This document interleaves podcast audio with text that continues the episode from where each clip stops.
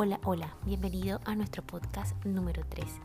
Hablaremos hoy de cómo están organizados los estados, cómo operan, cómo establecen las relaciones con la sociedad y en algunos casos cómo se vienen abajo. Son temas de máxima importancia en la ciencia política. La búsqueda de una primera respuesta a estas preguntas nos conduce al concepto de régimen político.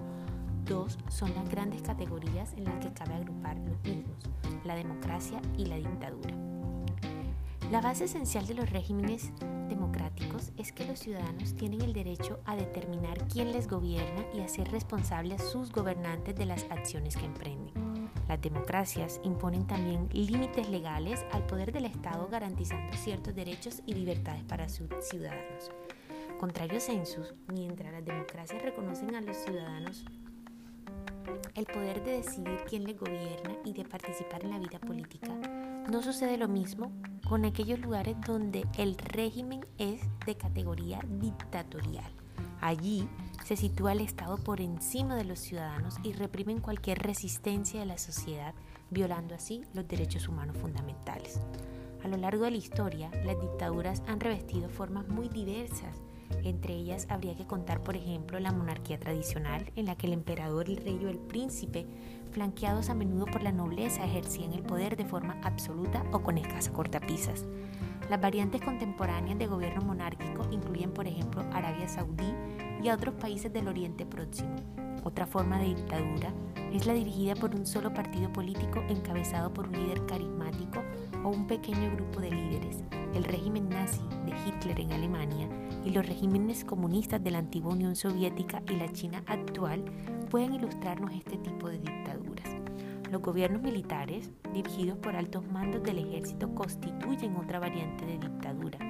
Algunos gobiernos dictatoriales están encabezados o estuvieron encabezados por civiles cuyo poder protege a oficiales militares.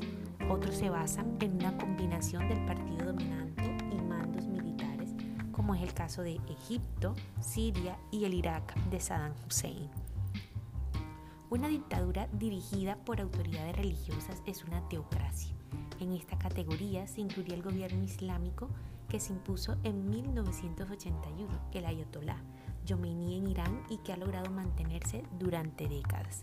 Aunque la democracia y la dictadura son consideradas como regímenes totalmente opuestos, diferentes elementos de cada forma de gobierno pueden combinarse en la realidad. Cabe por ello entonces afirmar que existen diferentes grados de democracia y dictaduras. En la actualidad, bastantes países tienen regímenes mixtos que mezclan elementos democráticos y dictatoriales.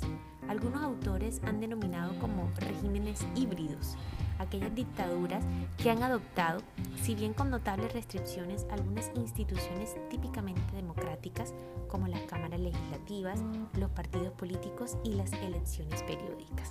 Existen al menos dos motivos importantes que pueden explicar dicha adopción.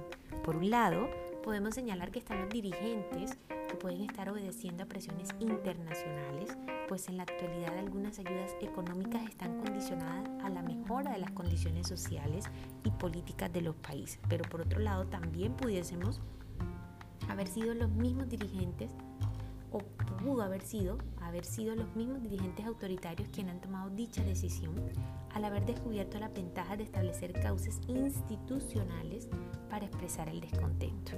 Las instituciones han mostrado en no pocas ocasiones su utilidad a la hora de mantener cohesionada a esa élite, gobernante, por ejemplo, mediante un partido político y de cooptar a la oposición, por ejemplo, otorgándole cierta representación en la Asamblea Legislativa.